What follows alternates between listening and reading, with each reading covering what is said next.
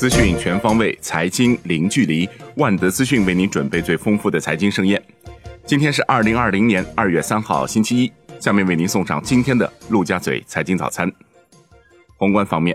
中央应对新型冠状病毒感染肺炎疫情工作领导小组会议指出，保障湖北省特别是武汉市疫情防控物资需要是重中之重，国家已集中人力物力支持，所有紧缺物资实行国家统一调度。湖北省要做好医疗防控物资管理，优化使用。经中央军委主席批准，军队抽组一千四百名医护人员于二月三日起承担武汉火神山医院医疗救治任务。火神山医院二月三日正式收治新冠肺炎患者。央行二月三日将开展一点二万亿元公开市场逆回购操作，投放资金，确保流动性充足供应。银行体系整体流动性比去年同期多九千亿元。财政部要求对疫情防控重点保障企业贷款给予财政贴息支持，鼓励金融机构对疫情防控重点保障企业和受疫情影响较大的小微企业提供信用贷款支持。中国银行业协会专职副会长潘光伟表示，农行、建行、交行、渤海银行等多家银行纷纷表示，将对湖北省内小微企业经营性贷款利率下调零点五个百分点。武汉市卫健委在其官网发布关于火神山医院有关问题答复，其表示火神山医院不设门诊，请市民不要自行前往火神山医院看病。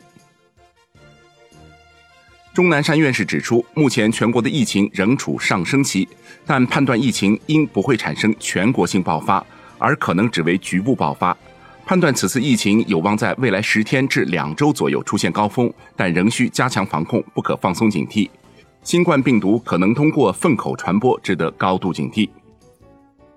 交通部将2020年春节假期收费公路免收小型客车通行费截止时间延长至2月8号24时。国内股市方面，证监会称，A 股市场2月3日开市是权衡各种因素的结果，将对开市后的股市异动保持高度警惕。出台和研究对冲工具，缓解市场恐慌情绪。有关方面正在研究恢复生产、稳定经济的政策措施。证监会称，疫情对市场影响是短期的，不会改变中长期走势。正在推进的资本市场改革会利好整个资本市场，推进改革的方向和决心不会因为疫情带来的暂时困难而改变。证监会称。股票质押协议在疫情防控期间到期的湖北地区客户可申请展期六个月，其他地区客户可以协商展期三至六个月。湖北地区及其他地区受影响的融资融券客户，证券公司不主动实施强制平仓。上交所呼吁广大投资者在疫情防控期间做好自身健康防护，理性看待本次疫情影响，审慎开展证券投资。金融方面。央行银管部将于二月三日正常对外履职，并适当延长各项交存款业务的办理时限。产业方面，国家药监局药品评审中心披露，新冠肺炎潜在的有效药物瑞德西韦临床试验申请已获受理，注册企业为吉利德科学和中国医学科学院药物研究所。中日友好医院将在武汉牵头开展瑞德西韦治疗新冠病毒临床研究。计划于二月三日开始，四月二十七号结束。入组病人二百七十名。海外方面，加拿大卫生部长表示，加拿大不会效仿美国宣布新冠病毒为国家公共卫生紧急事件，也不会对外国公民进入加拿大实施限制。